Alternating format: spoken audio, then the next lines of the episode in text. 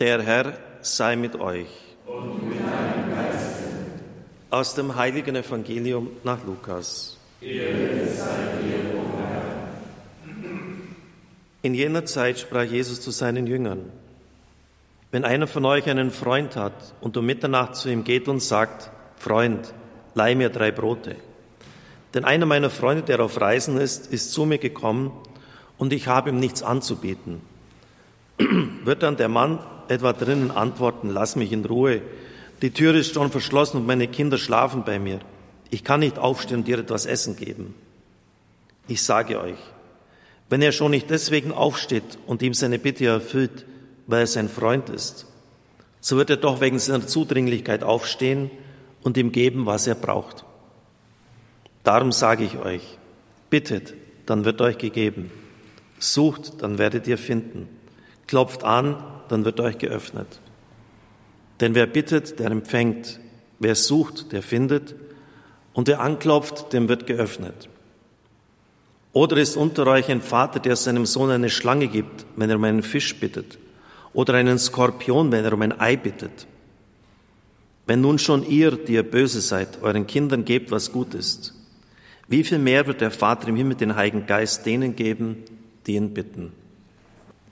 Evangelium unseres Herrn Jesus Christus. Lob sei dir, Christus. Bittet, dann wird euch gegeben. Sucht, dann werdet ihr finden. Klopft an, dann wird euch geöffnet. So haben wir gerade im Evangelium gehört. Und Jesus erzählt dazu ein Gleichnis. Wenn einer von euch einen Freund hat und um Mitternacht zu ihm geht und sagt, Freund, leih mir drei Brote, einer meiner Freunde ist gekommen und ich habe ihm nichts anzubieten. Wird dann etwa der Mann drinnen antworten, lass mich in Ruhe? Ja. Menschliche Logik in uns, in unseren Breiten würde sagen, hast du so noch alle? Guck mal auf die Uhr. Ja, aber ich habe doch Besuch bekommen. Mensch, dann schick die ins Bett. Morgen früh ist Frühstück. Gib ihm noch ein Bier oder was zu trinken. Also Jesus erzählte ein Gleichnis, und rechnet damit, dass seine Hörer so reagieren werden, wie er es da erzählt. Ein Mann kriegt um Mitternacht Besuch und hat ihm nichts anzubieten. Ja, lieber Gott, wenn ich Mitternacht Besuch kriege, dann muss ich dem kein Essen anbieten. Ja gut, bei uns ist das auch so. Aber im Orient ist es anders. Ich habe da schon verschiedentlich darüber gesprochen. Das Gastrecht der Wüste sieht vor, das ist nämlich erste Hilfemaßnahme, der da kommt, kann ja ausgezehrt und ausge, also vertrocknet und halb verhungert dem Schlaganfall nah sein. Also das Gastrecht in der Wüste ist etwas Heiliges.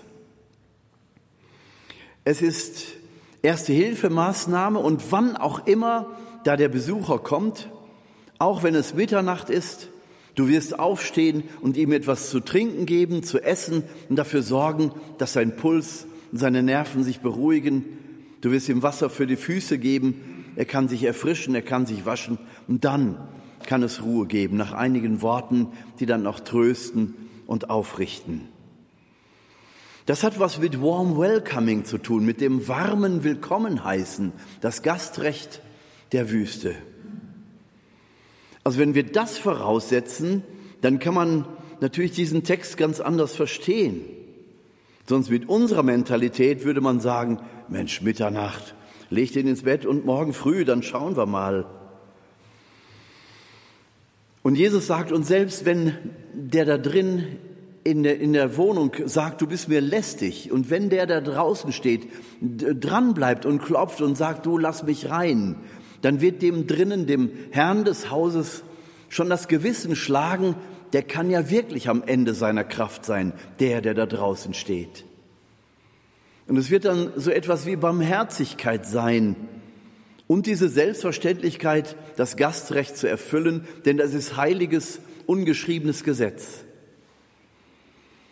Und selbst wenn es dir lästig ist, Jesus beschreibt dieses Gleichnis so, es darf dich ja auch was kosten, dann trotzdem aufzustehen.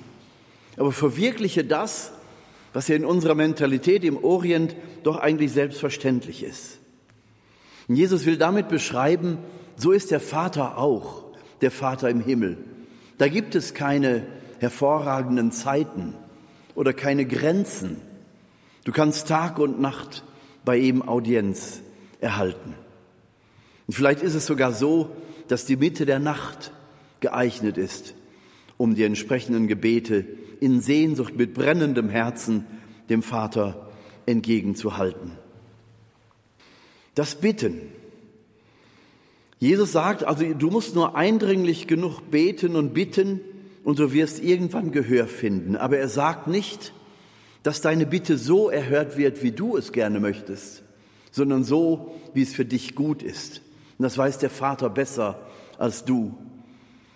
Das hören wir dann, wenn wir auf das Ende dieses Abschnittes schauen, wenn nun schon ihr, die ihr böse seid, euren Kindern gebt, was gut ist, wie viel mehr wird der Vater im Himmel den Heiligen Geist denen geben, die ihn bitten. Jetzt kommt da plötzlich der Heilige Geist ins Spiel. Wenn ich bete und bitte, habe ich doch ein eigenes Anliegen. Dann bete ich um Gesundung, dann bete ich um die Umkehr meiner lieben Angehörigen, dann bete ich um Dinge und bitte für Dinge, die mir vor Augen liegen. Und ich bete und bitte und habe dieses Problem vor Augen, bin also problemzentriert und nicht so sehr gottzentriert. Und das wiederum ist das Problem. Wir sollen also Jesus zentriert beten und bitten, das heißt absehen von unseren eigenen Anliegen, sondern im Vertrauen, dass Gott meine Situation und meine innersten Bitten und Sehnsüchte, die er längst kennt. Und er schaut das liebevoll an. Und was immer er anschaut, kann nicht unverwandelt bleiben. Das Beten in Jesu Namen hat also was mit Vertrauen zu tun. Das Vertrauen, dass Gott um mich weiß. Und ich muss ihn weder wachrufen, noch durch äh, ständig wiederholte Bitten um dasselbe Anliegen, dann hoffen, dass er doch endlich hört. Und viele Menschen wenden sich ja gerade ab von Gott, weil sie vielfach beten, um irgendeine äh, Sache, um irgendeine Angelegenheit und die Erfüllung nicht zu bekommen, wie sie sich das vorstellen. Und sie ziehen sich dann enttäuscht zurück und sagen, ach, das Beten nützt ja nichts. Das Gebet nützt immer. Denn jede Hinwendung zu Gott ist etwas, was mir zum Heile dient und Gott zur Ehre. Das meint es auch, wenn Jesus im Vater unser die Jünger beten lehrt, Vater unser im Himmel, geheiligt werde dein Name. So lehrt, Jünger die Jesu, die Jünger, so lehrt Jesus die Jünger beten. Geheiligt werde dein Name. Es ist im Konjunktiv ausgedrückt. Ach, wenn es doch so wäre. Ach, dass doch der Name Gottes vielmehr geheiligt würde. Und dieser Konjunktiv steht bis heute da. Es ist also immer nicht genug. Wir geben dem Namen Gottes nicht genug die Ehre. Dieser Konjunktiv in der Formulierung geheiligt werde dein Name. Also es, es kann immer noch mehr sein. Stattdessen bleiben wir hängen bei dem Gebet um unsere eigenen Anliegen. Und haben die so sehr im Blick und denken dann noch, ja, ein liebender Vater müsste doch irgendwann hören, er müsste doch irgendwann in seiner Barmherzigkeit auf mich schauen und mir das erfüllen, worum es mir geht. Wenn wir dieses heutige Evangelium, das wir gerade gehört haben, so lesen, dann könnte man meinen, dass Jesus das auch wirklich meint. Du hast dein Anliegen und jetzt klopf an und bete und bete und bete und du wirst es irgendwann erfüllt bekommen. Aber die Erfahrung von Menschen ist ja, das ist nicht so. Mein ständiges Drängen erfüllt nicht die Bitten, die ich habe. Wenn mein linkes Knie krank ist, dann kann es sein, dass es krank bleibt. Das müsste uns aber aufhorchen lassen, was will der Vater uns denn eigentlich geben? Und im letzten Satz wird das hier deutlich. Wie viel mehr wird der Vater im Himmel den Heiligen Geist denen geben, die ihn bitten? Und was auch immer wir bitten, der Heilige Geist wird uns gegeben, sodass wir nach und nach da eingeführt werden in dieses richtige Verständnis des Betens. Nämlich, dass wir die erste Vater unser Bitte vorrangig behandeln. Dein Name werde geheiligt. Und ich will heute dafür sorgen, dass es geschieht. Dein Name soll heute durch mich mehr geheiligt werden. Wer von Ihnen hat das im Blick, vorrangig, für heute, dass der Name Gottes geheiligt werde? Sie brauchen jetzt nicht aufzeigen. Ich glaube, es würden jetzt auch nicht so ganz viele Finger nach oben gehen, dass der Name Gottes geheiligt werde. Was heißt das? den Namen Gottes zu heiligen. Aber es ist schon Ausdruck des Betens im Heiligen Geist, wenn ich absehe von meinen eigenen Anliegen sondern die Anliegen Jesu an erste Stelle stelle. Im Namen Jesu beten heißt, der Geist wird uns da hineinführen, dass es unsere Sehnsucht wird, dass der Name Gottes geheiligt werde. Dann bin ich etwa bei der Erfahrung, die ich bei Night Fever zum Beispiel gemacht habe in Frankfurt, im Frankfurter Dom. Der Dom war voll besetzt mit tausend Leuten. Viele davon waren junge Leute, Studenten aus der Stadt oder aus der Umgebung. Es wurde die Messe gefeiert und anschließend so dieses typische Szenario beim Night Fever. Das große Licht war ausgeschaltet, farbiges Licht erfüllte den Dom und auf, der, auf dem Altar in gleißendem Licht die Monstranz mit der Eucharistie. Viele Teelichter wurden rundherum aufgestellt und die jungen Leute, die zufällig vorbei kamen, kriegten draußen ein kleines Teelicht in die Hand, einen Zettel, wo sie eine Fürbitte aufschreiben konnten und dann wurden sie hineingeladen in diese, in diese wunderschöne mystische Atmosphäre und ich sage Ihnen, da fließen Tränen. Moderne Theologen würden vielleicht sagen, das ist ja alles emotionalisiert und wir müssen die Leute zur Vernunft führen. Ja gut, dann führt ihr mal zur Vernunft. Jedenfalls sollen wir Gott lieben mit all unseren Kräften, auch mit den emotionalen. Und genau das passiert in diesem Augenblick. Und ich sage Ihnen, da spürt man etwas von dem, was es heißt, dein Name werde geheiligt. Da wird der Name Gottes plötzlich geheiligt und zwar mit der Inbrunst des Herzens. Da fließen Tränen, eine Sehnsucht, ach, wenn ich dich doch nur mehr lieben könnte. Dann haben wir da gesessen mit sechs Priestern auf irgendeinem Hocker an irgendeiner Säule dieses Doms im Halbdunkel und wir hatten alle sechs zu tun bis Mitternacht. Die Schlange derer, die sprechen wollten, riss nicht ab. Und ich kann Ihnen nicht sagen, wie viel gerade von den jungen Leuten mir da was von ihrer Berufung erzählt haben. In dieser Atmosphäre, in dieser Gebetsatmosphäre, da kommt es dann raus, was wirklich im Herzen ist. Und dann frage ich mich, ja, das müsste doch eigentlich vorrangige Aufgabe von Priestern sein, zu spüren, wir müssen dahin, wo die Herzen sich für Gott öffnen, denn da entstehen Fragen. Da kommen die Fragen raus über Glaubens- und Lebensfragen, die suchen nach Antwort. Wir als Kirche müssen da die Antwort geben können. Wir müssen Zeugnis für Jesus Christus geben können. So muss dann eben auch Priesterausbildung und Katechetenausbildung sein, dass sie auf die Fragen und die Sehnsüchte der Menschen eingehen können. Und dann bleib dran und dann klopf und klopf. Jesus, gib uns mehr von deinem Heiligen Geist, damit wir da die richtigen Antworten finden, dass ich in rechter Weise Zeugnis geben kann für dich, dass dein Name wirklich an diesem Abend viel mehr geheiligt werde.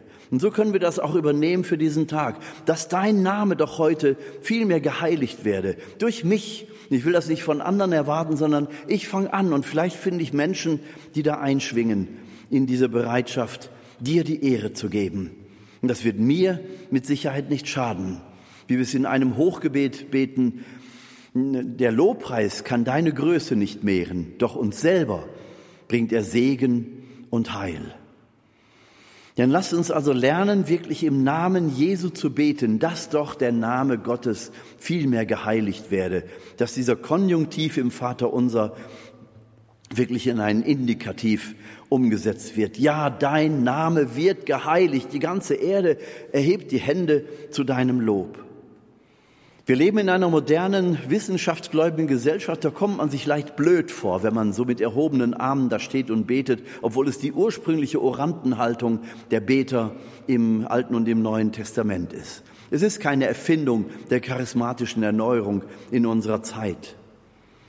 Also Gott die Ehre geben und ganz erfüllt sein von dieser Sehnsucht, dass sein Name groß wird, dass wir durch die Verherrlichung seines Namens einen, einen kleinen Einblick bekommen in die Herrlichkeit Gottes, zu der wir berufen sind, wohin wir unterwegs sind. Und dann ist da immer noch mein krankes linkes Knie, okay, aber das bekommt keinen Vorrang mehr. Und ich erlaube ihm nicht mehr, mich zu beherrschen, sondern ich möchte wirklich anklopfen an die Tür Gottes um Mitternacht und möchte ihm meine Liebe erklären und mein tiefes Vertrauen und meine Sehnsucht, dass sein Name groß werde, auch durch mein Leben, auch durch meine Leiden, durch mein ganzes Sein.